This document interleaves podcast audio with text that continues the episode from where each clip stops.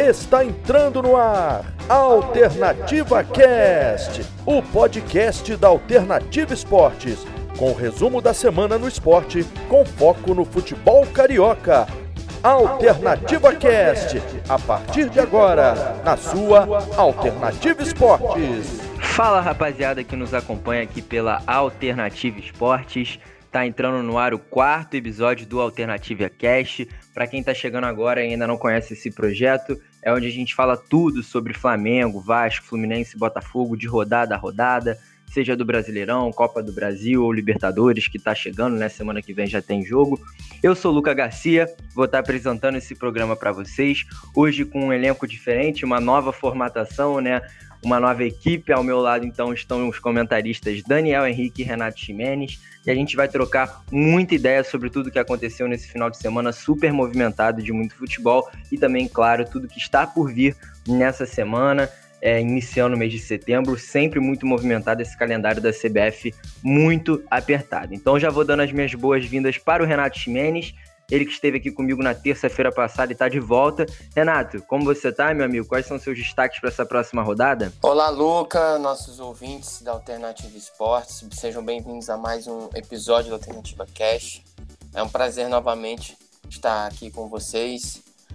Bom, Luca, meu destaque para a próxima rodada, sem dúvida, é o clássico, né? Vai ser o, talvez o jogo mais esperado aí.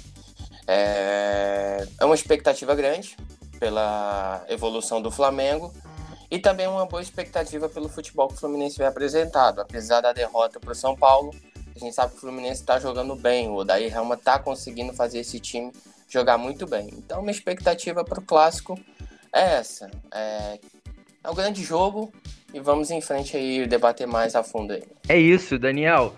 Você está de volta aqui também. Quais são suas expectativas? O que você está achando que vai acontecer de melhor nessa semana? Você acha que o Fla-Flu vai bombar, cara? Como é que você tá, meu amigo? Fala, Luca. Fala, Renato. Sempre, sempre um prazer conversar aqui com vocês. Vamos para mais esse episódio aí da Alternativa Cast. Nessa rodada que o Flamengo conseguiu mais uma vitória, né? Terceira seguida. O Vasco também venceu mais uma, continua se mantendo ali nas primeiras posições da tabela. O Botafogo deixou a vitória escapar ali no, nos últimos instantes da partida, mas de certa forma mostrou uma evolução, né? E o Fluminense acabou cochilando ali no início do segundo tempo e saiu derrotado da partida contra o São Paulo. Então, a gente vai poder discutir aí tudo sobre esses jogos e também começar já com as expectativas já para a próxima rodada do Campeonato Brasileiro.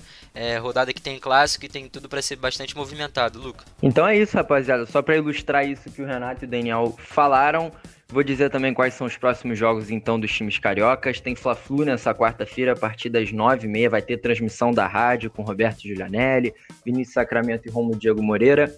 Na quarta-feira também tem Atlético Paranaense e Botafogo. E na quinta, Vasco e Atlético Goianiense. Então, uma rodada muito movimentada realmente para os clubes cariocas.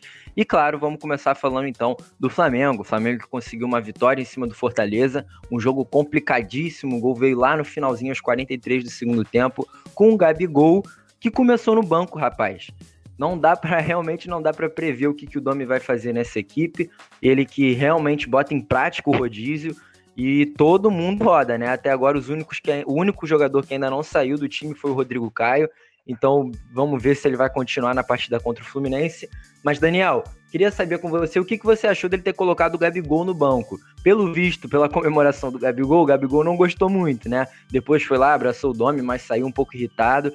Mas o que, que você achou dele ter começado no banco? E você achou que o início do primeiro tempo do Flamengo, com Pedro e Michel no ataque, estava dando certo, Daniel? É, Luca, nenhum, nenhum jogador de alto nível gosta de, de ficar no banco, né? Ainda mais o Gabigol que já é praticamente um ídolo da torcida, é, tem gol em final de, de, Libertadores, então realmente nenhum jogador gosta de começar no banco, mas a gente, ele voltava de lesão, então sempre tem uma preocupação né, para jogador que está voltando de lesão. Então talvez o Domi tenha achado mais prudente começar com o jogador na, na reserva. Mas aí na base da conversa você consegue acalmar o jogador, explicar a situação é, direitinho para que não, não ocorra essas coisas. Mas ali no final ele saiu meio irritado, né? A gente ainda não tem muita certeza é, do motivo dele ter saído irritado. Eu acredito que não seja por ter começado no banco, talvez seja por, por algum outro motivo. Mas é, o fato é que ele entrou no segundo tempo e mais uma vez conseguiu decidir o jogo, né? O Flamengo contra o Fortaleza começou muito bem o jogo, pressionando bastante o adversário, tanto que logo cedo já, já conseguiu abrir o placar num golaço do Everton Ribeiro, né? Dando um lençol no goleiro, aproveitando um rebote depois do, do chute do Pedro, que acabou sendo defendido. Depois disso, o Fortaleza conseguiu dar uma equilibrada ali no jogo, atacava muito pelo lado direito da defesa do Flamengo, é, jogando sempre ali o Oswaldo é, em cima do Isla, né? O Isla que fez apenas a, a, a, sua segunda partida como titular e quando vai ao ataque tem mostrado muita qualidade e inteligência, né? Mas defensivamente ele acaba ainda deixando alguns espaços que, claro, como chegou agora, o ritmo de jogo e o entrosamento é, com os outros defensores vão vir, vão vir com o tempo, né? Mas acabou cometendo ali o pênalti que, em que o Fortaleza empatou o jogo. Ainda rolou ali uma bola na trave do Oswaldo, mais uma vez no espaço deixado pelo Isla. E o primeiro tempo continuou bem movimentado, mas com uma superioridade do Flamengo, né? Criou as melhores chances, teve uma boa cabeçada do Rodrigo Caio, é, teve bom chute de fora da área também com o Rascaeta e com o Michael, mas o primeiro tempo acabou terminando empatado mesmo. E aí pro segundo tempo, né, o Domi já volta logo com o Gabigol no lugar do Pedro, que ao meu ver o Pedro não estava mal em campo, mas ele acabou saindo, né? E o segundo tempo foi um pouquinho mais morno, né? O Flamengo com mais dificuldade para poder envolver o Fortaleza, para criar as chances. Mas ali no final da partida, numa jogada pela direita, que o Everton Ribeiro achou o Mateuzinho livre pela direita, o Lincoln puxa a marcação dos zagueiros para o meio da área e o Mateuzinho toca ali para o Gabigol na entrada da área sozinho, chapou muito bem no canto do goleiro e, e fez o gol da vitória. Então o Gabigol se mostrando ali mais uma vez decisivo para esse time do Flamengo, num daqueles jogos que que, que ele não aparece muito né, no decorrer da partida, é, não tem muitas oportunidades de finalizar, mas tem a estrela de, de encontrar o gol e dar a vitória importante para o time. Então é uma vitória muito importante para o Flamengo, é a terceira seguida no Campeonato Brasileiro.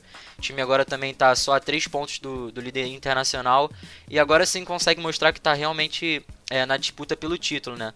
O futebol apresentado em campo talvez não seja aquele que a gente imaginava que seria implantado pelo Domenech, né, no, do jogo posicional, que acaba não acontecendo 100% do tempo, talvez por, por falta de tempo para treinar, né, ou até mesmo por ter pensado em uma outra forma para o Flamengo jogar que está ocorrendo nesses últimos jogos e que vem dando resultado até agora. Então, para esse momento inicial de trabalho, o Domi talvez tenha percebido como que é a cobrança é, pelo imediatismo dos resultados que acontece aqui no Brasil e esteja optando por tentar conquistar os resultados na, na partida é, acima de tudo, né? Para aos poucos, com o tempo de trabalho, implementar realmente as suas ideias, né, Luca? Então, Daniel, aproveitando o seu gancho, você que deu uma excelente resumida no que foi a partida contra o Fortaleza, também falar um pouquinho do Domi. O Domi que conseguiu sua terceira vitória seguida sobre o comando do Flamengo e superou o início do Jorge Jesus. Porque o Jorge Jesus lá atrás havia ganhado três jogos, empatado três e perdido dois nas suas primeiras partidas sob o comando do Flamengo. O Domenech Torrent já tem quatro vitórias, dois empates duas derrotas. Então, em termos de números, né, de resultados, o Domi vem, vem saindo até mais promissor do que o início do Jorge Jesus.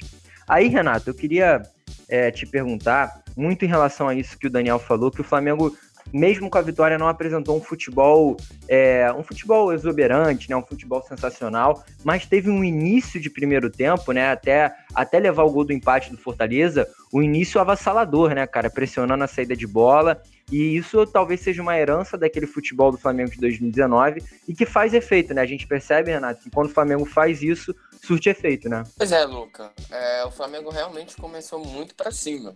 E eu, eu tava comentando esse jogo e até não esperei que o Flamengo fosse abrir o placar tão rápido pela postura que o Fortaleza estava propondo, né, de se defender muito bem. Mas realmente foi um golaço do Everton Ribeiro, eleito o gol da rodada aí, sem dúvida nenhuma. Mas o Flamengo relaxou um pouco depois do gol. Tanto que o Fortaleza começou a buscar os espaços pelo lado esquerdo com o Oswaldo e veio o pênalti né? O pênalti realmente aconteceu, o Isla chegou ali um pouco atrasado e o Juninho acabou empatando o jogo. Com isso, eu confesso que eu achei que o Flamengo fosse vir mais para cima para tentar fazer o segundo gol e me surpreendi, porque eu vi mais o Fortaleza tendo é, sucesso nas ações, embora o Flamengo tivesse mais posse de bola, não estava conseguindo finalizar com tanta eficiência quanto, quanto estava até fazer o primeiro gol, até tomar o gol de empate também. mas o Fortaleza foi, tentou os espaços ali sempre pelo lado esquerdo, nas costas do Isla ali, pelo lado direito do Flamengo e acabou acertando até uma bola na trave.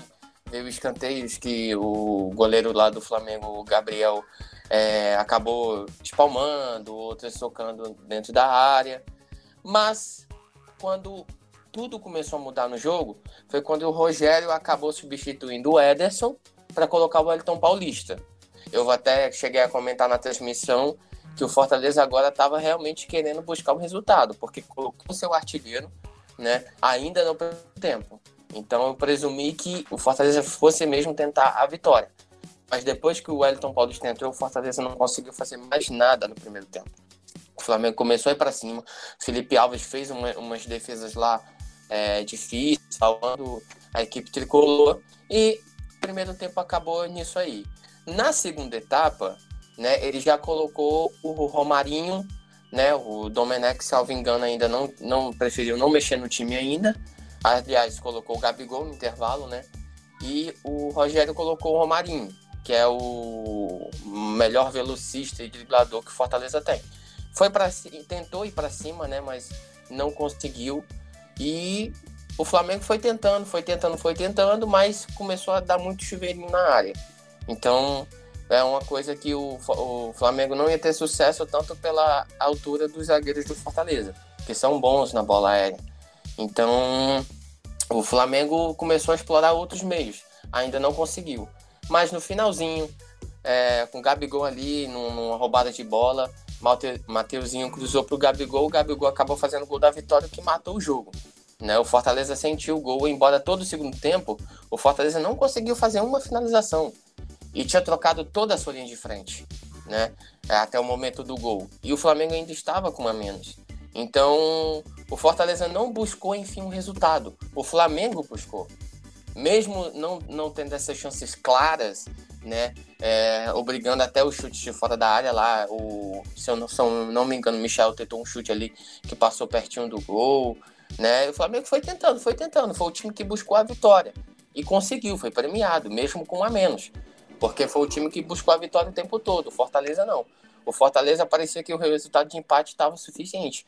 Mas é perigoso isso. Principalmente quando o Pedro Rocha saiu, o Flamengo já tinha feito todas as substituições. Era o momento do Fortaleza tentar o gol. Não conseguiu, foi deixar para tentar um empate depois que tomou o segundo gol e já era tarde demais. Então, vitória merecida do Flamengo. Gabigol com a sua estrela, como sempre, é, fazendo o gol da vitória. E o lance que vocês comentaram anteriormente sobre ele estar tá na reserva, eu acho que não, não tem que ficar encrencado, não o Domenech fez certo. O Gabigol vinha de lesão e o Pedro, né, com o Michael, fizeram um baita jogo contra o Bahia. Então a ideia era manter, já que o Gabigol estava vindo de lesão. O pensamento dele foi correto. É como eu falei no, no, no último episódio que eu gravei. É, a rodagem de elenco é necessária. Jogador não é maior do que o clube. O técnico tem que fazer o que for melhor para o clube, para que o, o time vença o jogo. Ele tem que ter isso em mente. Jogador é importante, é, depende dele, as vitórias do time e tal, mas ele não é maior do que o clube em que joga. Então, se realmente o Gabigol ficou com raiva por causa da, da de ter ido para o banco, eu acho isso completamente uma besteira. Até porque a gente sabe da capacidade dele, o Domenech sabe como ele é, né? Um artilheiro nato, joga pra caramba. Então não tem que se preocupar, porque ele tem um lugar certo no time. Entendeu? A ideia do Domenech era só poupar um pouco ele por estar tá vindo de lesão. É, o, você estava falando aí que o Flamengo ficou com um a menos, né? Então, já passando para a próxima pauta aqui, vai ser o Fla-Flu, esse grande jogo de quarta-feira às nove, às nove e meia da noite, né? O grande jogo da rodada. O Flamengo que perde mais um jogador importante que via bem, que foi titular na partida contra o Bahia, foi titular contra o Botafogo, que é o Pedro Rocha. Pedro Rocha que entrou Jogou apenas 4 minutos e sentiu a coxa esquerda, tá com uma lesão. O Flamengo não informa quanto tempo de recuperação ou qual é a gravidade da lesão, mas pelo que aparentou ali, vai ser bem complicado dele voltar por agora, Daniel. E mais um desfalque para esse jogo contra o Fluminense. É, já não conta com o Bruno Henrique também, que segue com problema lá pelo edema ósseo. Também não conta com César com Covid. Diego Alves também está com Covid. Então, realmente, algumas baixas no elenco do Flamengo. Eu acho difícil o Gabigol começar no banco nesse próximo jogo, né? Justamente por não ter, por exemplo, Pedro Rocha e Bruno Henrique que poderiam iniciar como titular. E aí, Daniel, é, pelo menos um ponto positivo é a entrada do Mateuzinho, né? A gente percebeu que o Isla, por exemplo, se não conseguir aguentar o ritmo inteiro do Fla-Flu, tem uma boa opção para ser reposta, que é o Mateuzinho, entrou muito bem e deu assistência, né, Daniel? Quais são as suas expectativas, então, para esse Fla-Flu? É, o Mateuzinho nesse último jogo se mostrou que vem evoluindo e pode ser uma, uma das opções ali é, para reserva do Isla, porque o Isla já é um jogador mais experiente, não, com certeza não vai aguentar toda essa maratona de jogos de meio de semana e fim de semana. Então ele mostrando mais confiança dentro de campo pode ser uma dessas boas opções é, para lateral direita do time do Flamengo. E aí a gente fica na expectativa, né, para ver quem vão ser os escalados pelo Domi é, nesse ataque do Flamengo para o clássico contra o Fluminense. Se o Gabigol volta ao time titular no lugar do Pedro, ou se os dois vão jogar juntos, já que o Pedro Rocha, que era uma das opções, acabou se lesionando e vai ser desfalque para a partida, né? E o Bruno Henrique também continua de fora por conta da lesão. Mas enfim, ainda são muitas opções de jogadores para serem escolhidos pelo Domi para o clássico e para tentar aumentar essa sequência de vitórias. Eu iria com, com Arão e Thiago Maia ali de volante. O Gerson ainda está um pouco abaixo, não, abaixo, né? Não apresentou um futebol tão bom quanto Fortaleza. É, e o Arrascaeta, Everton Ribeiro, Gabigol e Pedro na frente. O Gabigol sempre se movimenta muito durante as partidas, então a hora ele pode ocupar o lado direito do ataque, o Everton Ribeiro centralizar e o Arrascaeta mais pela esquerda. É, o Flamengo já jogou assim algumas vezes, né? Ou então inverter essas, essas, essas posições, centralizando o Arrasca, o Everton pela direita e o Gabigol na esquerda. Mas com essas peças o time pode variar bastante as posições durante o jogo, porque são jogadores realmente de muita qualidade que podem render em várias é, posições pelo campo, Luca. É, Daniel, eu concordo totalmente com o que você disse. Eu acho que se continuar com isso de rodízio, eu daria uma chance pro Diego no time titular. O Diego que entrou bem contra o Botafogo, né? Ele foi titular na partida contra o Botafogo. E também vem entrado em todos os jogos, vem entrado bem, fazendo ali uma função de segundo volante. É, mas vamos ver, vamos ver o que, que o Domi vai fazer para essa equipe do Flamengo contra o Fluminense. Então, para a gente já encerrando esse bloco do Flamengo, claro, vamos escutar a narração então do nosso querido Roberto Giulianelli, do golaço do Everton Ribeiro. Que pintura, hein, rapaz? Vem agora o Flamengo, vem com o Everton Ribeiro de trivela, levantou na área para o Pedro, dominou, defendeu o goleiro, voltou para o Everton, olha a cavadinha, colocou! Golaço!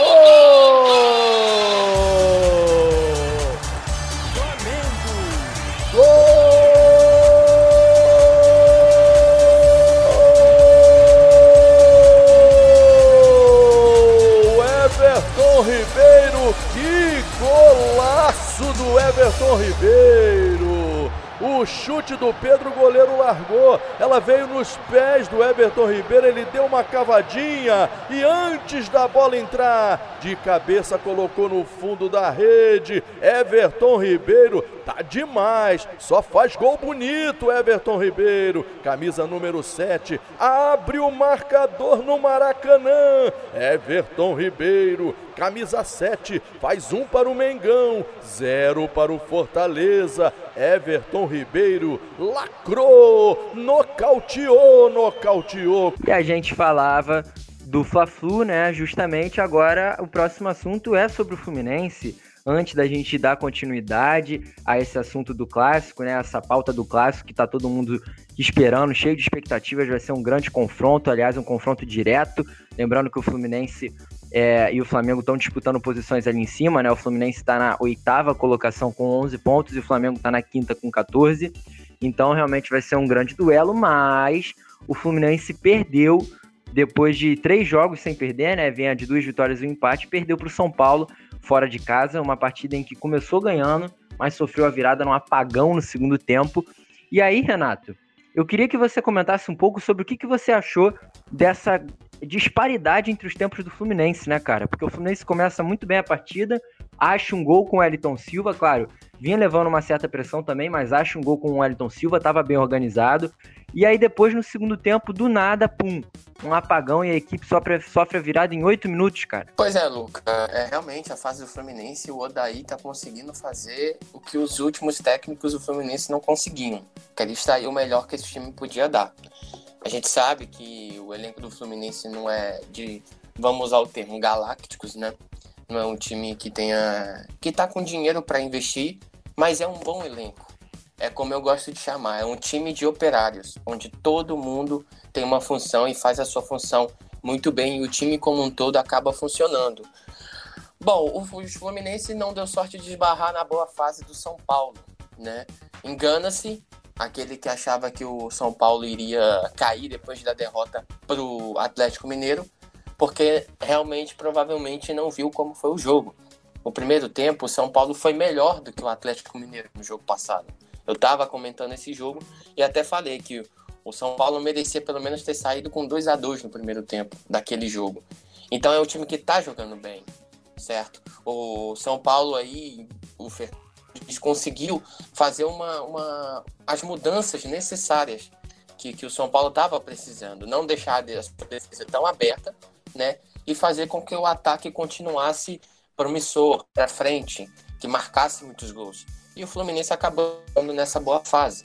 Acabou abrindo o placar, estava até é, bem no jogo. Né? O Wellington Silva ali acabou fazendo 1 a 0 e o Fluminense naquele momento estava dividindo ali as primeiras posições com o Flamengo. Né? É um início de campeonato que está realmente não confuso, mas empolgante, porque não são os mesmos, né, que sempre está lá na frente, que os outros clubes, o Fluminense, o Vasco, não estavam conseguindo chegar. E nesse campeonato está conseguindo. E é bom de ver isso no Campeonato Brasileiro, para dar uma emoção diferente, certo?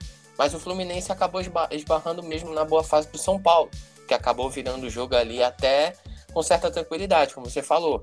Foi um período de menos de 10 minutos ali, o São Paulo já conseguiu resolver o jogo. O Fluminense não conseguiu mais correr atrás do resultado. Não dá para cobrar muito, né, por, causa do adversário que o Fluminense enfrentou que está ali disputando o título, certo? E estava jogando fora de casa.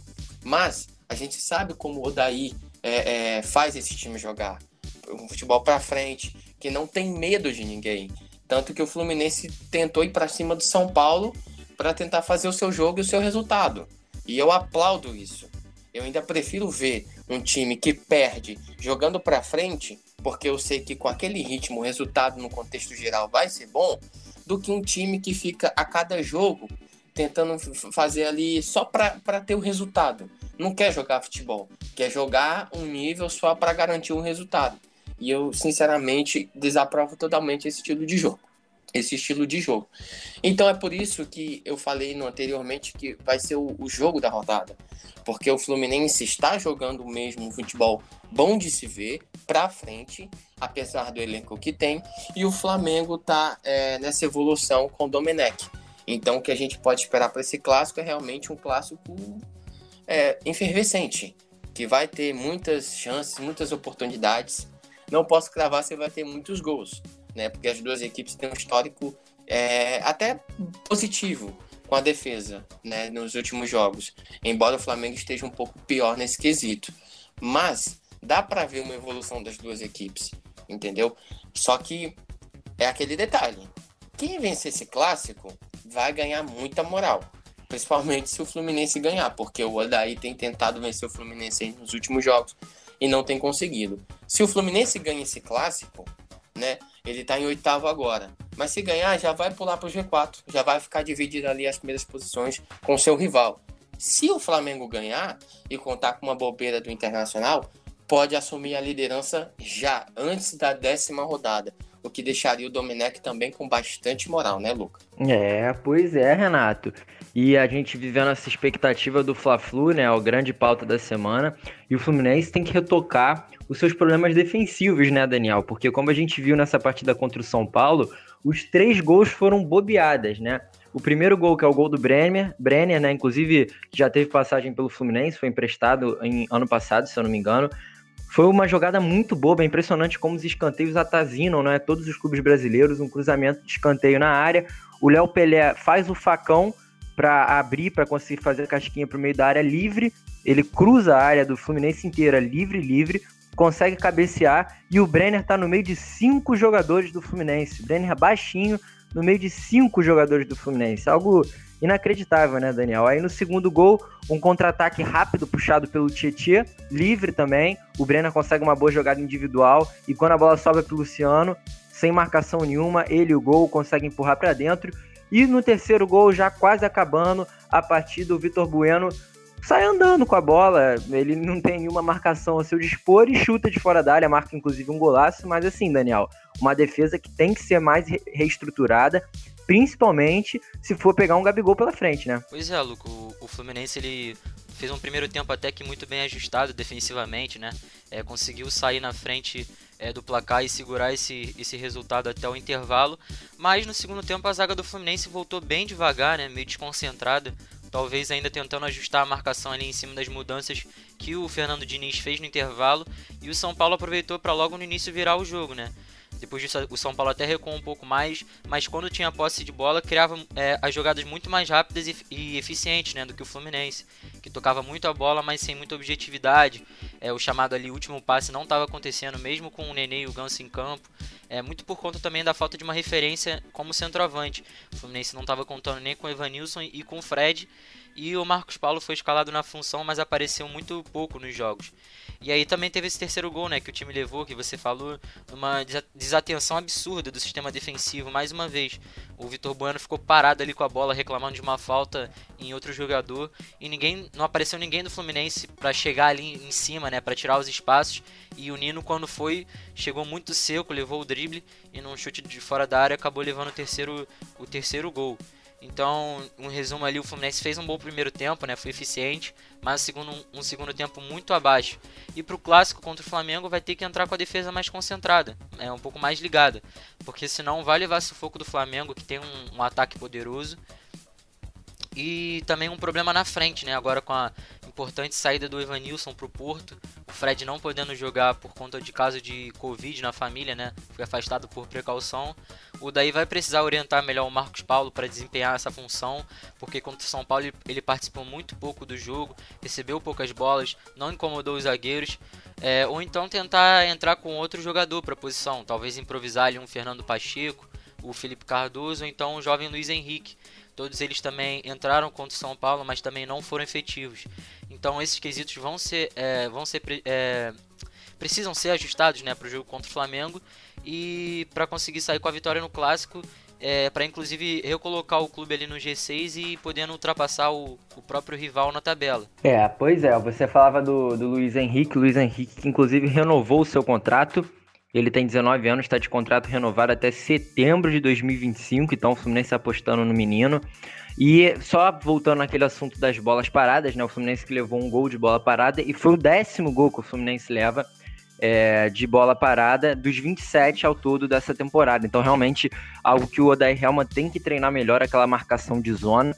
E o Renato, puxando esse gancho de que o Daniel falou, queria aproveitar para perguntar qual que você acha que deve ser então o ataque do Fluminense nessa partida contra o Flamengo, né? Porque o Evanilson foi vendido para o Porto, o Porto atravessou a negociação, né? Que estava quase sendo concluída com o Crystal Palace da Inglaterra uma negociação que agora girou em torno de 7,5 milhões de euros. O Fluminense vai receber 13, 13 milhões e meio de reais, né? Porque tem apenas 30% dos direitos do Evanilson, lembrando que ele é jogador da Tombense de Minas Gerais, vice-campeão mineiro. E o, o Fluminense também não vai contar com o Fred, né? O Fred que tá com a mulher, a esposa dele tá com Covid, então por precaução ele sequer tá treinando. Então, Renato, qual, qual que você imagina que vai ser esse ataque que o Odair Helma vai montar para enfrentar o Flamengo? Você acha que ele vai improvisar um Nenê de falso 9, colocar o Felipe Cardoso, o Fernando Pacheco? Porque o Marcos Paulo a gente já viu que realmente não exerce bem essa função, né? É, Luca, é, você falou do, do Marcos Paulo não exercer bem a função, mas eu acho que o Odair deveria dar mais uma oportunidade para ele. Né? É... Acho que ele não deve improvisar o Nenê, acho que ele deve manter essa, essa linha de, de, de, de linha da frente, né? Com o Nenê. Eu acho que ele deveria manter o Wellington Silva também, acho que foi. Jogou bem contra o São Paulo. Eu acho que ele deveria dar outra oportunidade para o Marcos Paulo. Eu acho que é um, é um garoto promissor, embora não tenha conseguido aí, né, nos últimos jogos Fluminense apresentar um bom futebol, mas eu acho que ele deveria dar oportunidade. Se o Fred não tivesse, né, com esse problema da esposa, tá com, com, com o Covid, eu acho que ele deveria ser o cara para substituir o Evanilson, né? Até pelo peso que tem e num clássico, né, com seu rival, ele seria muito útil pela experiência que tem, né, por Enfim, por toda a história que ele tem com o Fluminense, né? No, no próprio Fla-Flu também, ele costuma marcar bastante gols, mas infelizmente não dá. Eu acho que eu manteria essa linha da frente é, com o Marcos Paulo e no segundo tempo usaria a, as opções mais viáveis, né? Agora que o Fluminense está sem o, o Evanilson. Agora sim, eu acho que o Fluminense poderia ter segurado mais um pouco ele, né? Se ele, com o Brasileirão que está fazendo no final da temporada, né? Que vai terminar em fevereiro, acho que o Fluminense poderia conseguir muito mais grana com o Evanilson do que conseguiu agora. Mas é como a gente fala, o Fluminense está numa fase bem complicada financeiramente, está tentando se reerguer. Então qualquer grana que entra não dá para recusar. Mas com certeza, com o campeonato que o Evanilson estava fazendo, se tivesse permanecido até o final do Brasileirão, com certeza o Fluminense ia vender ele por muito mais grana e encher mais os cofres, né, Luca? Porque a gente sabe que os outros clubes cariocas, com exceção do, do, do Flamengo, há muitos anos, né, já tem uns 4 ou 5 anos que estão vivendo uma temporada aí financeiramente complicada, né, e o que acaba prejudicando o, o, o time né, nas suas posições no Campeonato Brasileiro. Então, a minha opinião até sobre o Ivanilson é isso.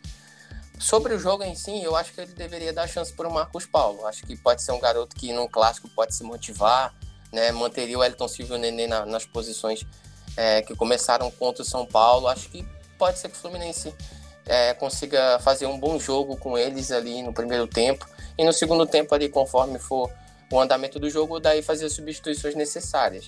Não tentaria colocar o Nenê como falso 9 e colocaria o Ganso no time, não, porque aí eu acho que o Fluminense vai perder muita velocidade no meio-campo. Deixaria o Ganso para o segundo tempo, dependendo do resultado, para cadenciar com mais calma a passagem de bola pro, do meio para o ataque do Fluminense. Se o Fluminense estiver ganhando o jogo, estiver empatando e estiver satisfeito, o Ganso no Fluminense vai servir para isso. Agora, para um jogo que o Fluminense precisa ganhar, para ter uma moral, para ganhar do seu rival, o Ganso como titular e o Nenê como falso 9, eu acho muito arriscado, Lucas. É, realmente. Só complementando isso que você disse do Evanilson, é, a diretoria do Fluminense também esperava, inclusive o Odair Helma também esperava que o Evanilson permanecesse pelo menos até o fim do ano. É, provavelmente, se o destino dele fosse o Crystal Palace da Inglaterra, time londrino, de meio de tabela, é, lá na Premier League, ele provavelmente só iria no final de 2020, né? Porque o Crystal Palace não estava com toda essa necessidade de contratar um atacante. Tem lá o Wilfred Zaha, por exemplo, excelente jogador marfinense. É, mas o Porto estava com essa exigência de pegar um jogador que fosse de imediato, né? Inclusive, o Evanilson viaja, viaja nessa terça-feira já para Portugal, onde assinará com o Porto e ficará por lá é, pelo menos o Fluminense consegue 13 milhões e meio de reais para sua conta. É uma negociação realmente, como você disse, Renato, não são dos melhores valores né, para o talento que o Evanilson é, apenas 20 anos, tinha 9 gols já na temporada e 24 jogos, então realmente um pouco complicado isso para o Fluminense. Então, para a gente já ir também finalizando essa pauta do Flusão, Vou fazer o que, eu, o que eu havia perguntado lá no outro clássico, no Vasco Fluminense, que todo mundo errou o resultado, hein? Agora eu quero ver se alguém vai acertar. Daniel, qual que é o seu palpite para a partida? Só vou te dar uma diquinha, hein? O Flamengo não perde para o Fluminense há sete jogos no Campeonato Brasileiro, desde 2016, quando ainda era o Zé Ricardo. De lá para cá foram três vitórias e quatro empates pelo Brasileirão. Quanto é que você acha que vai ser essa partida de quarta-feira, meu amigo? É, Luco, o Flamengo realmente vem numa boa sequência aí em jogos contra o Fluminense. Esse ano mesmo já, já jogaram alguns jogos ali no Campeonato Estadual, inclusive, inclusive decidindo títulos, né? E o Flamengo também ainda não perdeu.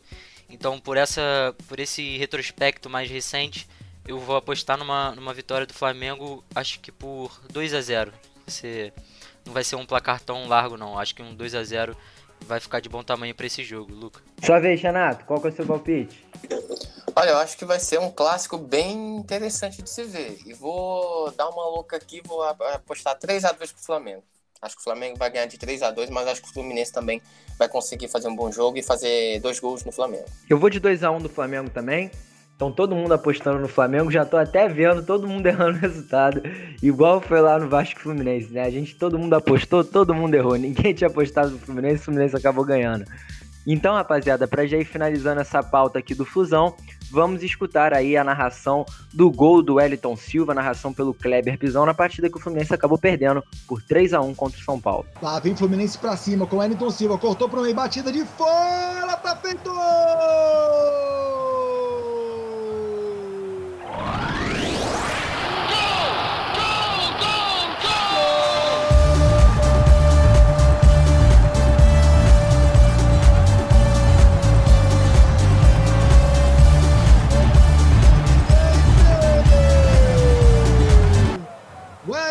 Silva!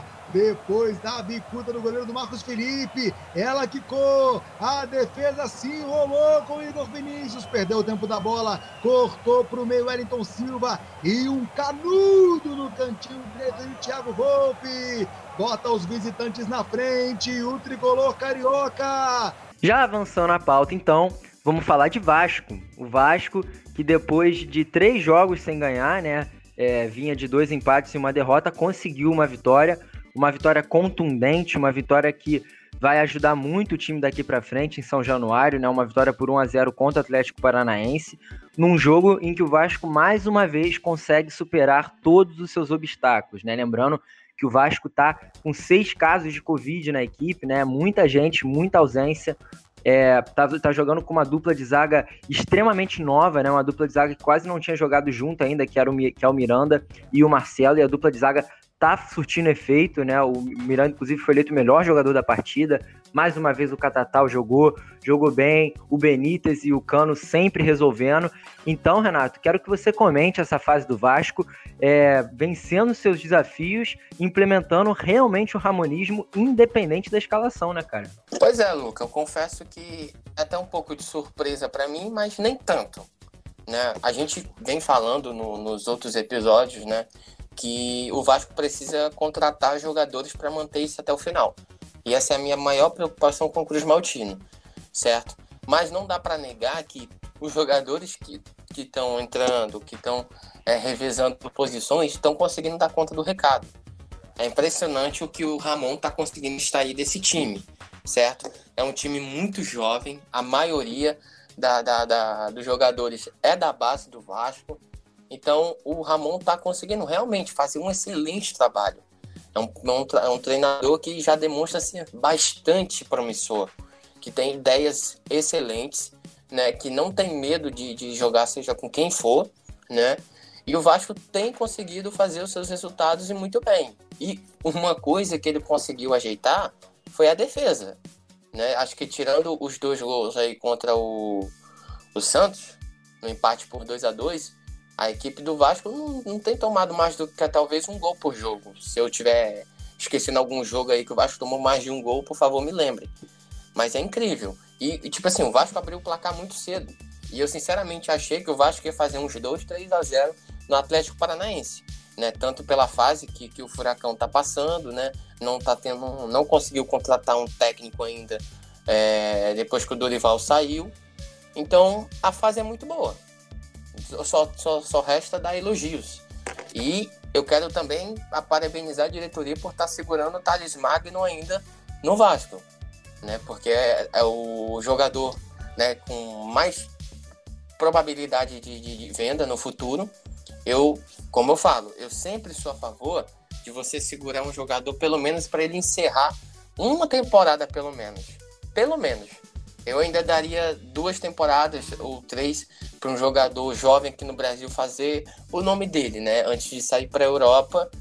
E o Thales Magno está conseguindo fazer com que esse time evolua bastante. Muitas das jogadas de ataque do, do, do Vasco passa pelos pés dele, né?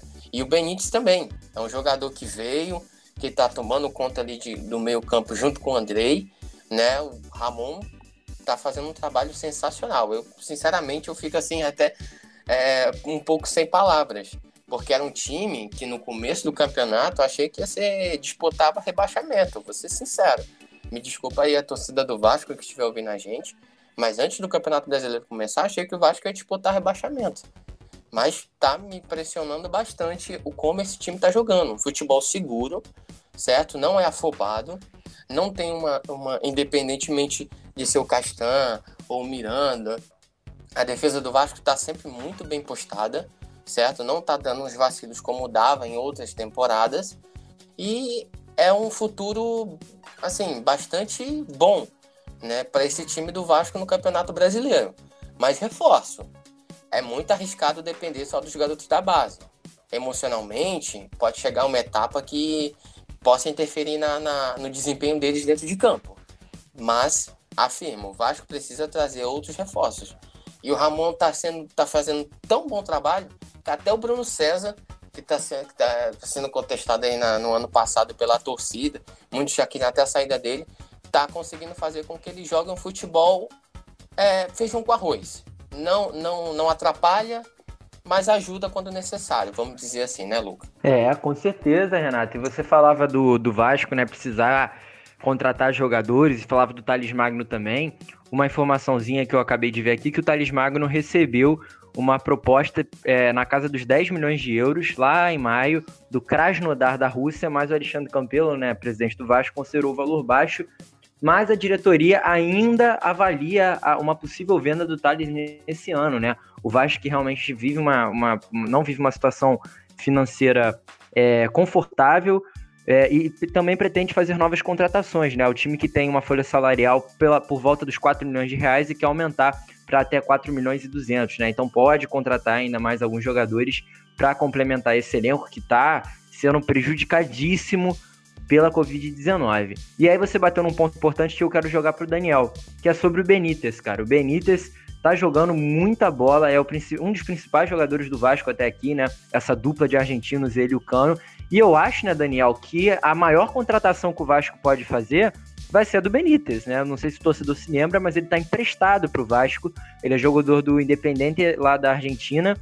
E ele fica em tese somente até dezembro no Cruz Maltino e o Vasco tenta prorrogar esse empréstimo até fevereiro, mas uma missão um pouco complicada porque o Independente não vive uma situação financeira confortável também e quer vender o jogador. E o Vasco provavelmente não vai ter esse dinheiro, né, Daniel? Então queria que você comentasse sobre a importância dele no time e também sobre qual o tamanho do esforço que o Vasco deve fazer para manter um jogador desse nível. Olha, Luca, eu acho que o esforço que o Vasco vai ter que fazer para contratar o Benítez, o Benítez vai ser é, todo esforço que tiver, porque o Benítez vem sendo um dos pilares desse time do, do Vasco comandado pelo Ramon, né? O Vasco que abriu o placar logo no início do jogo contra o, contra o Atlético Paranaense num contra-ataque muito bem puxado por ele, né? Ele tabela com o Iago Pikachu pela direita, já corre para receber de volta é, dentro da área e de carrinho tocou pro meio da área para mais uma vez ele, né? Sempre ele. O Germancano é sempre muito bem posicionado, conferindo pro, pro fundo das redes. Agora, é, uma preocupação que pode estar na cabeça do torcedor vascaíno também no momento é em relação ao Benítez é, por, por ter saído no intervalo, né? Ele deu assistência no gol da partida, é, vem comandando muito bem o meio de campo do Vasco, mas foi substituído ainda no intervalo. É, pode ser que tenha sido para preservar fisicamente o jogador, né, que vem atuando em, em, todos os jogos dessa maratona do Campeonato Brasileiro e se desgastando muito, né, porque ele volta muito para recompor defensivamente, mas ele também vai muito à frente quando o Vasco tem a bola, por ser o, o principal articulador de jogadas do time, né. E como o Vasco não tem um elenco tão vasto como, como o Renato vinha dizendo, não tem um jogador no banco com a mesma qualidade que o Benítez vem mostrando que possa fazer um, um revezamento com ele, o argentino sendo é, acaba sendo esse jogador primordial para o time e é sempre titular. E muitas vezes jogando os 90 minutos da partida acaba realmente é, ficando desgastado fisicamente. Então, se o motivo da situação tivesse sido realmente para dar um descanso ao jogador, é, pode dar muito, muito mais tranquilidade ao torcedor. Mas se for por motivo de alguma lesão, pode preocupar muito o torcedor, Luca. É, eu, eu acho que foi mais para poupar ele, né? Inclusive, vendo ontem aquele programa é, dos canais Globo, né, bem amigos, o, o Ramon fala isso, né, que tira o Benítez para para descansar mais o jogador, né, para poupar o jogador que vinha fazendo uma maratona realmente muito intensa. O Vasco já utilizou 26 atletas nesse início de Campeonato Brasileiro, não repetiu a escalação nenhuma vez sequer, né? Já estamos caminhando para a nona rodada. Então, realmente, o Ramon usa muitos atletas, claro, sempre pela necessidade causada por conta da Covid-19. E Renato, o Vasco vai enfrentar o Atlético Goianiense na próxima partida. Uma partida que eu acho que, mesmo com todos esses problemas, é, o Vasco não vai ter grandes dificuldades para se sair bem e conseguir os três pontos, né, cara? Porque o Atlético Goianiense vem de cinco jogos com resultados muito ruins, né? São três derrotas e dois empates nas últimas cinco partidas.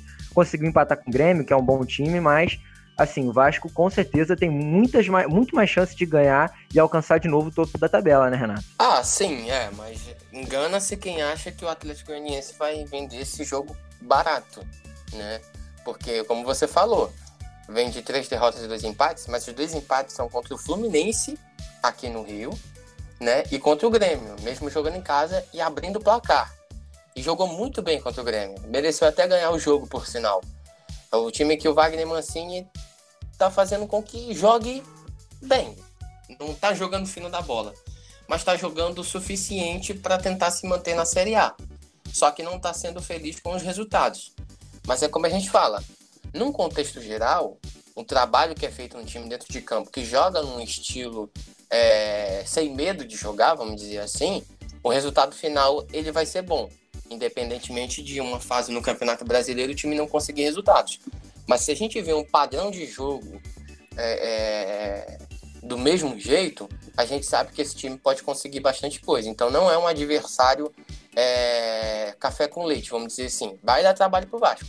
Mas eu acredito que o, que o Vasco tem muito mais time para vencer esse jogo contra o Atlético Goianiense, sem dúvida nenhuma.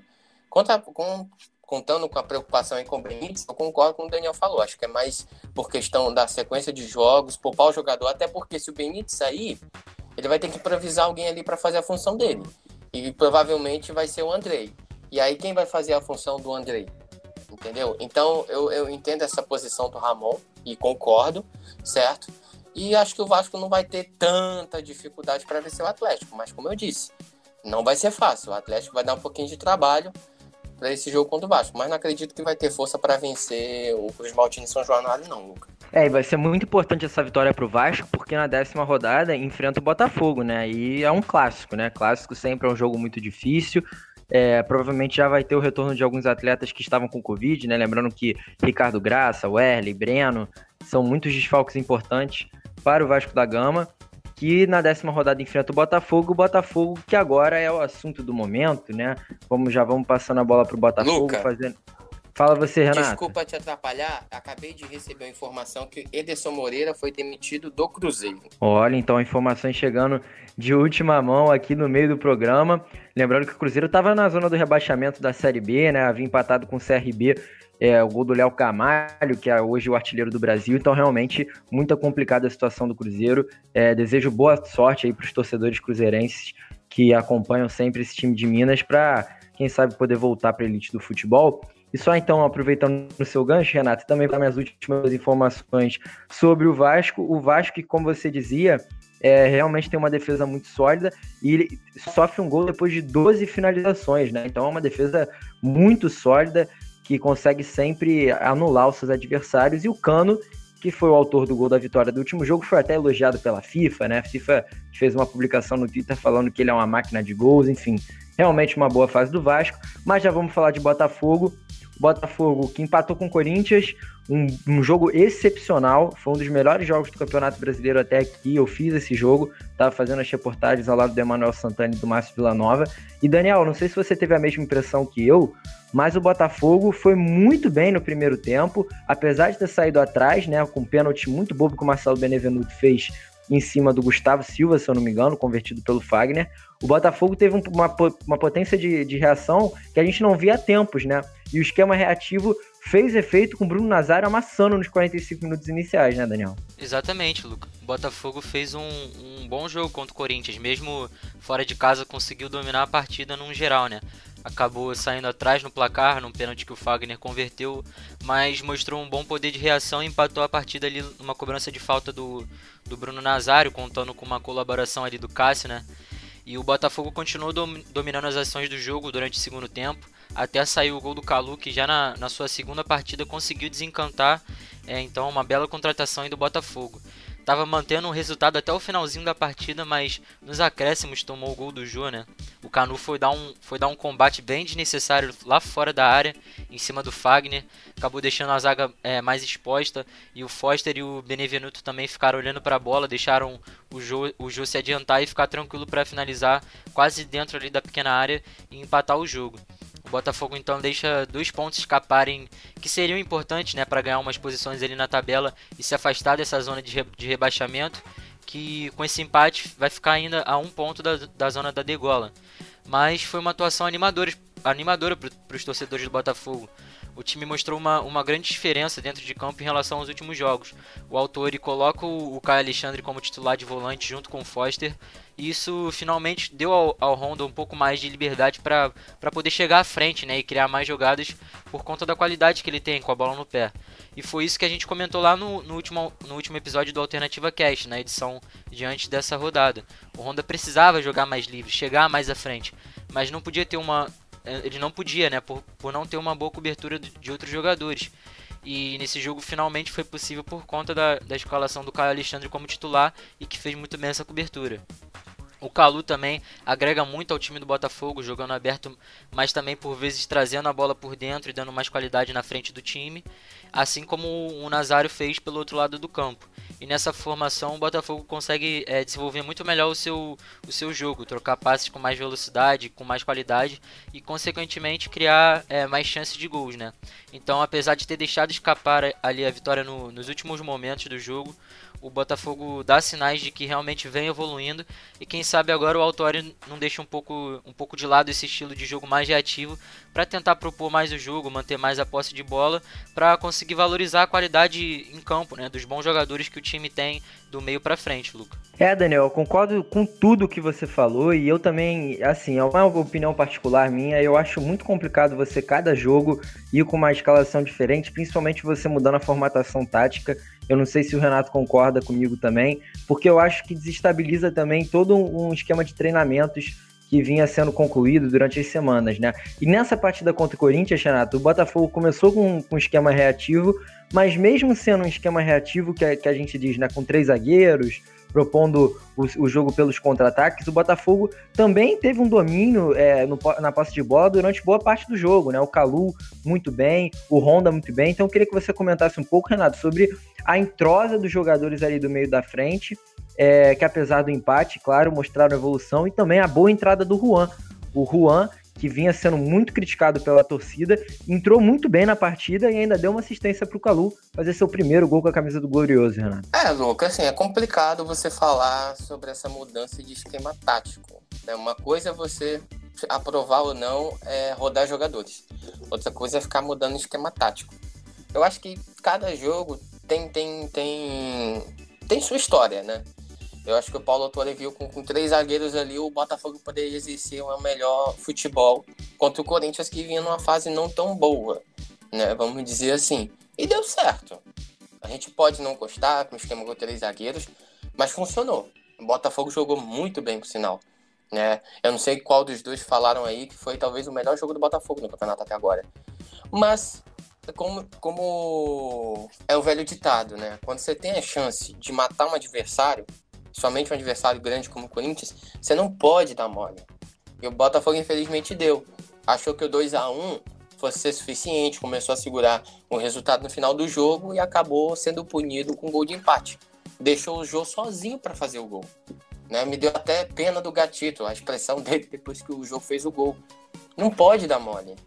Entendeu? Um, clube como o Corinthians, você não pode dar mole com um cara na frente como o Jô. Com o velocista, né, na, é, que o Corinthians tem como Léo Natel, como o Fagner, que chega sempre cruzando uma bola na área, entendeu? Um centroavante como o João, que é bom tanto de cabeça como com a bola nos, nos pés para finalizar, não pode dar mole nem um segundo. E quando você tiver a chance para matar o, o, o, Corinthians, você tem que fazer. 2 a 1 era um resultado bastante perigoso.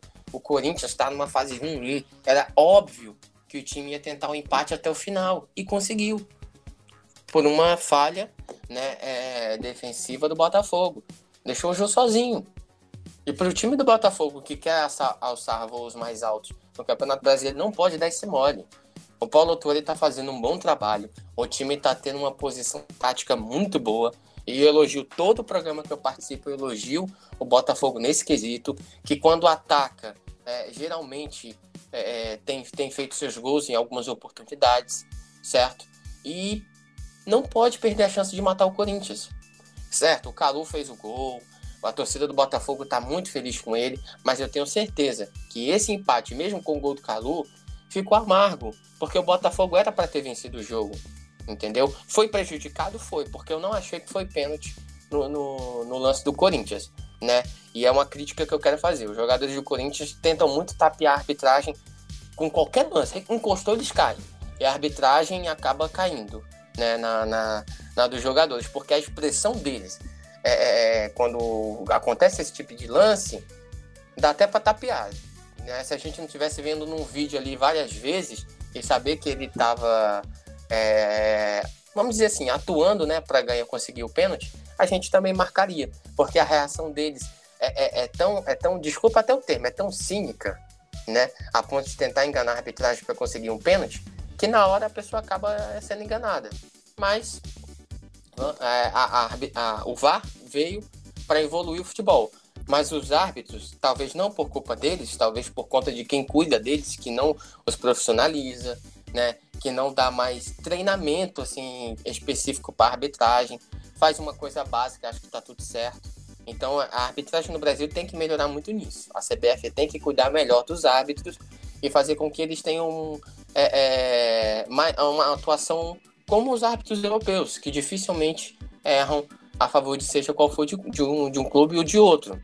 Entendeu? Então o Botafogo merecia ter saído com a vitória. Foi um resultado amargo, porque o, o Botafogo, no contexto geral, foi melhor, se portou melhor. O Corinthians está jogando no desespero, porque está com a corda bamba.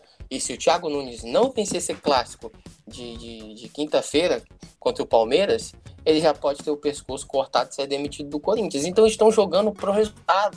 E o Botafogo estava tirando proveito disso, mas não matou quando teve a chance. 2 a 1 é um resultado perigoso contra um time como o Corinthians, porque a qualquer oportunidade eles vão fazer o gol, mesmo principalmente estando desesperados. Então o Botafogo tem que tomar como lição isso aí, para no próximo jogo não dar um mole como esse, né, Luca? É verdade, Renato. E o próximo jogo é justamente contra o Atlético Paranaense, que foi o adversário do Vasco. E vai ser, apesar de, do Atlético Paranaense vir numa sequência tenebrosa, né? São quatro derrotas e um empate nos últimos cinco jogos de Campeonato Brasileiro. Algo inacreditável para o time que ganhou a Copa do Brasil ano passado, né? É, o time realmente desestruturado, já perdeu seu treinador, vem muito mal, né? Inclusive o Dorival Júnior que foi demitido, a gente estava no meio de um programa, também anunciamos isso.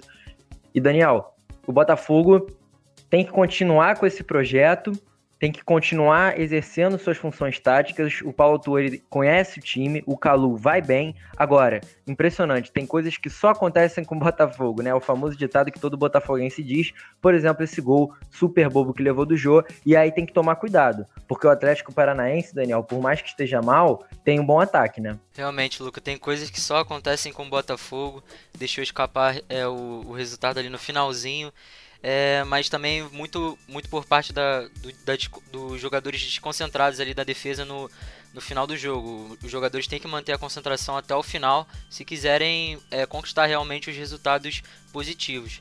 E aí a gente entra naquela coisa, né, do autor é, poder botar um time é um pouco mais, um pouco menos reativo. Daniel, Oi. então, só te complementando rapidinho, desculpa te interromper, que o Marcelo Benevenuto e o Canu formam uma, uma dupla de zaga muito consistente, né? Eles que agora tem o Rafael Foster dando ali o apoio, mas o Benevenuto foi a segunda vez que ele comete um pênalti que prejudica muito o Botafogo. Lembrando que lá na partida contra o Flamengo ele levantou a mão e fez aquele pênalti que deu o empate pro Flamengo, né? Então, só ilustrando isso que você está falando, que a zaga tem que ter mais atenção, né? É, exatamente, aquele pênalti contra o Flamengo foi muito infantil, ele levanta a mão é, dentro da área, no finalzinho do jogo também, não, não pode acontecer uma, uma jogada dessas.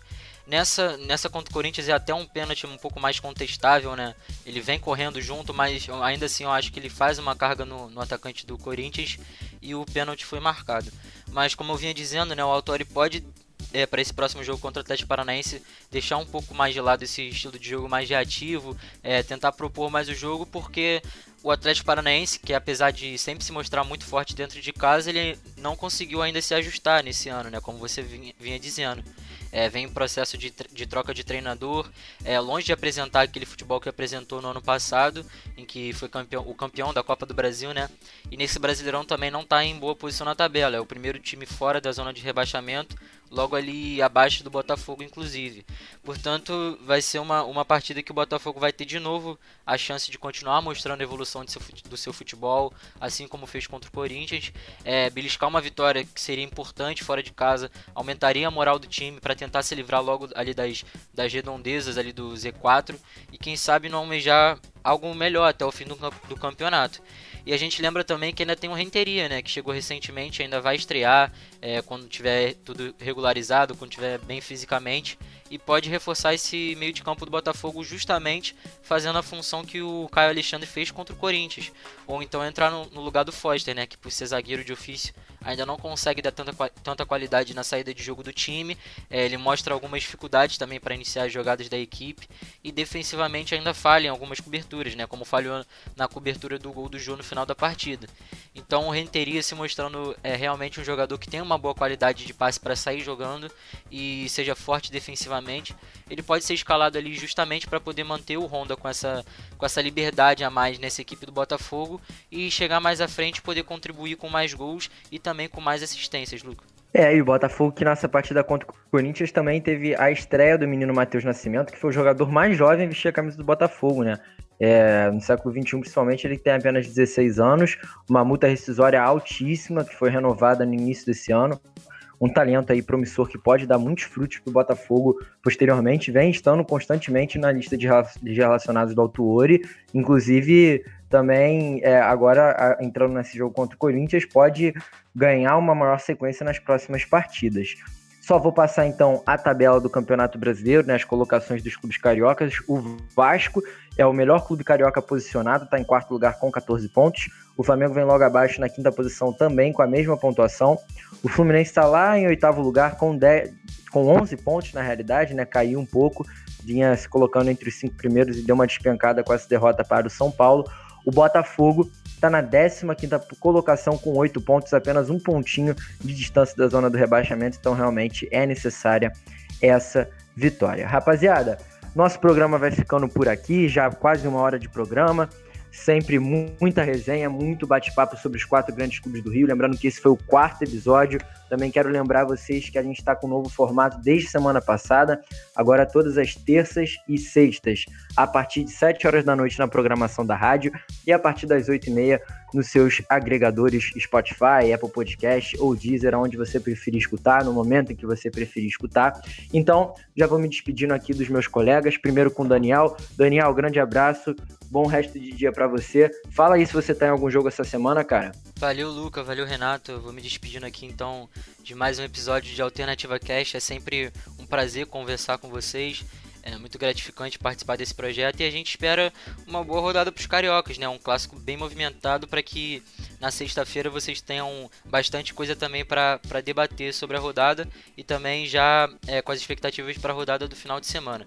É, nesse meio de semana agora eu não vou, não vou participar de nenhuma transmissão, só vou estar no jogo de sábado é, entre Santos e São Paulo, o clássico paulista, né? E vou estrear nas reportagens. Então, no sábado eu vou participar dessa transmissão. Fica aqui o meu abraço a todo mundo que escutou a gente mais, em mais um episódio aqui do Alternativa Cash. Um abraço e até a próxima. Valeu! Então é isso, eu que vou estar nesse meio de semana, né? Vou, vou, vou participar da transmissão do Derby Paulista, né? Entre Corinthians e Palmeiras, um grande jogo nessa quarta-feira, com Roberto Giulianelli nas narrações, eu nas reportagens e Enzo Siciliano estreando aí nos comentários.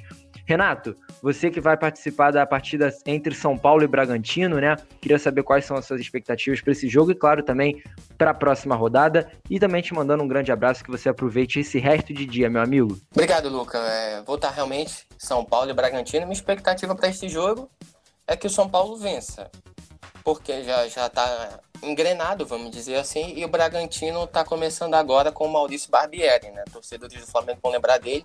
Ele é o novo técnico do Red Bull Bragantino. Estreou contra o Palmeiras, perdeu o jogo de virada, mas dá para ver que o Bragantino ainda não é, mudou seu estilo de jogo. E isso é bom, porque era um estilo de jogo é, para frente, sem, sem medo de jogar, um futebol mais ofensivo. E, é, como eu falei até no, no, no detalhe do, contra o do Vasco, que o resultado final para um time que joga assim é bom. Pode ter alguns resultados ruins, mas no geral vai ser sempre bom. Bom, quero agradecer mais uma vez a participação, né? É um prazer estar aqui. No próximo sexta-feira teremos nossos outros colegas aí analisando a rodada. Mas semana que vem, Daniel e eu, a gente está de volta para comentar mais sobre os quatro grandes clubes do Rio. E um detalhe, a gente falou anteriormente da demissão do Ederson Moreira, e a galera no Twitter, o Luke Daniel, estão pedindo Lisca doido no Cruzeiro. O que, que vocês acham disso aí? Valeu, rapaziada. Obrigado aí. É, Lisca doido no Cruzeiro. Eu acho que daria certo, hein, cara? Ele que nesses clubes grandes teve uma boa passagem, teve uma passagem breve pelo Internacional, né? Também fez um bom trabalho no Ceará, no América. Então, eu acho ele um grande treinador. Acho que daria certo para quem sabe conseguir esse acesso com o Cruzeiro. Então, rapaziada, tá chegando então agora, agora definitivamente o fim dessa edição. Vocês vão escutar também agora um resumão do que, foi o grande prêmio da Itália pelo nosso querido Vinícius Sacramento, para mudar um pouquinho do assunto de futebol e passar para a Fórmula 1. Lembrando a vocês que a gente volta na sexta-feira, às 7 horas da noite na rádio, a partir das 8 nos agregadores. Eu volto com João Pedro Ramalho e Vinícius Sacramento para esse próximo episódio, que vai ser a quinta edição. Então, um grande abraço para todos e um bom resto de dia para você, ouvinte, que nos ouve aqui pela Alternativa Esporte. Olá, meus amigos do Alternativa Cast. Aqui quem está falando é Vinícius Sacramento. Estarei no programa na próxima sexta-feira e hoje eu estou aqui para fazer o resumo do que foi o GP da Itália, uma prova maravilhosa de, do começo ao fim, como tem sido a tônica dessa temporada, mesmo com todas as dificuldades. É uma boa largada é, do Hamilton, novidade, né? E o destaque foi realmente o companheiro dele, Valtteri Bottas, com uma largada tenebrosa, foi ultrapassado por vários pilotos já na primeira volta, e assim foram as primeiras voltas. O Hamilton sobrava lá na frente e o Bottas brigava com o carro. É, ele chegou a dizer que ele tinha um suposto furo no pneu, né, no rádio da equipe, e depois chegou a chamar o motor de piada, o melhor motor do grid. É isso mesmo que você entendeu. Na, nas primeiras curvas, o álbum se chocou com o Gasly, né, o álbum da Red Bull, e o, o Gasly hoje na AlphaTauri, que é a segunda equipe da Red Bull, guarde essa informação, porque o Gasly já foi inclusive da Red Bull e foi rebaixado no ano passado para a Toro Rosso, que virou AlphaTauri né, a segunda equipe da Red Bull. Eles se tocaram nas primeiras voltas. E aí o destaque depois foi o abandono do Sebastian Vettel, é, num acidente que é, lembrou muito o Davidson na Fórmula Indy, poucas semanas atrás. Né, pegou, freio, é, pegou fogo no freio. Né, Monza é uma pista que exige bastante dos freios. É uma pista em que os pilotos atingem mais de 350 km por hora. É de longe o ponto mais rápido da, da Fórmula 1 atual. E o Vettel teve problemas com o freio, acabou abandonando logo nas primeiras voltas, né? E aí ficou aquela corrida morna, parecia que a Mercedes ganharia fácil, com o Hamilton parecia, porque no meio da corrida o Kevin Magnussen da Haas teve um problema e ele teve que abandonar o carro. Parou numa, numa, num, num local perigoso, então foi acionado o safety car. E aí entra toda, toda a história que mudou a corrida. Com o safety car, a prática das equipes é chamar os seus pilotos para eles poderem fazer uma, uma parada de pit stop rápido e conseguir voltar ainda na frente de todo mundo atrás apenas do safety car. Essa seria a lógica, certo? Certo mais ou menos, porque o Hamilton foi chamado, Hamilton e Giovinazzi, o Giovinazzi da, da Alfa Romeo, foram chamados para o pit stop só que eles não poderiam fazer a parada na hora em que eles fizeram, porque o pit stop ainda estava fechado, o pit lane estava fechado, e aí acabou que eles foram punidos depois, né? Vou chegar nessa parte. Foram punidos cada um com um stop and go de 10 segundos, ou seja, eles eh, teriam que fazer uma nova passagem pelo box e ficarem parados. A equipe não poderia mexer no carro por 10 segundos. Uh, só que logo depois dessa, desse, desse safety car que causou todo esse problema, né, enquanto ainda se investigava é, se a, a parada dos dois foi legal, o Charles Leclerc bateu forte. Né? Depois da primeira relargada, Charles Leclerc também da Ferrari bateu muito forte no muro. Um acidente que assustou bastante, mas graças a Deus ele conseguiu sair andando, correndo até do carro, reclamou horrores da carroça que é a Ferrari, na casa da Ferrari, né, em plena Itália e o Leclerc saiu e essa esse acidente do Leclerc ele comprometeu muito a barreira de pneus, então foi feita a, a chamada bandeira vermelha. A prova ficou paralisada por 25 minutos. A bandeira vermelha é um procedimento mais drástico, então as equipes poderiam mexer nos carros, todo mundo aproveitou para aí sim fazer é, todos os carros recolhidos para o box, trocaram pneu com calma, mexeram em asa, mexeram em aerodinâmica, tudo para deixar os pilotos na, na hora da relargada com uma condição melhor. É, acabou poupando muita gente de pit stop. E aí veio a informação da punição do Hamilton. Ele foi é, assim que houve a relargada, é uma relargada clássica, né? não em movimento, né? todo mundo posicionado, largou. Né? Como se a corrida tivesse começado ali na segunda metade. O Hamilton depois foi cumprir a sua punição né, dos 10 segundos e voltou em último. Só que aí, né, melhor motor, ele veio passando todo mundo como se esperava. É, e lá na frente, né, nas primeiras posições, Gasly e Sainz, Gasly da AlphaTauri e o Sainz da McLaren, é, ficaram duelando pela ponta com o Lance Stroll da Racing Point correndo por fora. E foi assim até o final. O Gasly conseguiu superar a pressão, venceu e fez história é o, salvo engano, o piloto de número 109 na história a vencer uma, uma corrida de Fórmula 1 e ele conseguiu vencer pela AlphaTauri, que não é nenhuma das quatro melhores, cinco melhores equipes do grid, né, uma da, das que estão lá na rabeira, uma corrida maluca.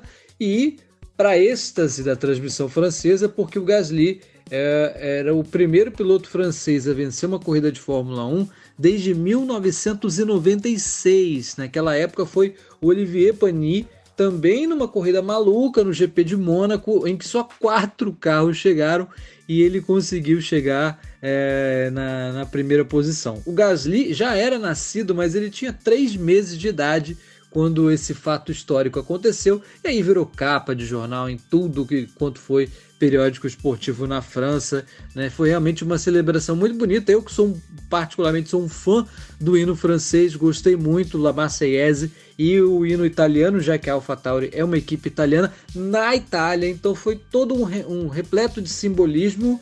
E eu já me arrisco a dizer que, olha, o álbum, aquele que bateu no, no Gasly nas primeiras voltas da corrida, que hoje está ocupando o lugar que já foi do Gasly, sinto muito, mas agora está muito claro que o Gasly ele vai voltar para a Red Bull no ano que vem. E a Red Bull é louca se não fizer isso, né? Tem tudo ali o programa de pilotos dela, mas eu não acredito numa outra possibilidade que não seja o Gasly é, sentando no segundo carro da equipe principal na temporada de 2021.